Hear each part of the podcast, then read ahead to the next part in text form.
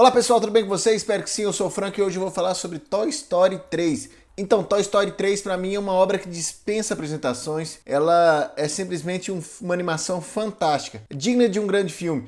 Tanto é que Toy Story concorreu não só ao Oscar de melhor animação no ano que ela concorreu, mas também concorreu ao Oscar de melhor filme. E quando uma animação concorre ao Oscar, além de animação de melhor filme, pode ter certeza que estamos perante uma grande obra. Como por exemplo A Bela e a Fera, Up e Altas Aventuras, duas grandes animações que colocam muito filme no chinelo. E Toy Story é isso, coloca muito filme no chinelo. Toy Story 3 mexe com a nostalgia, emociona do início ao fim, tem um roteiro excelente uma trilha sonora ótima, ou seja, é um filme completo. Na minha opinião, não precisava de continuações. Eu falei isso no filme 4 e repito, Toy Story 3 para mim é uma obra redonda, uma obra completa que dispensa continuações.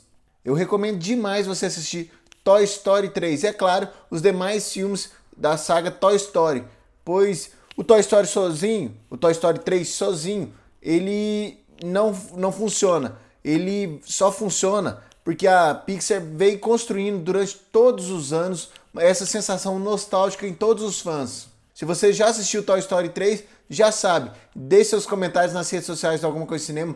Vamos conversar sobre essa animação. Nos vemos na próxima, sempre de segunda a sexta, às 7 horas da noite. É isso, um abraço, até a próxima e fui!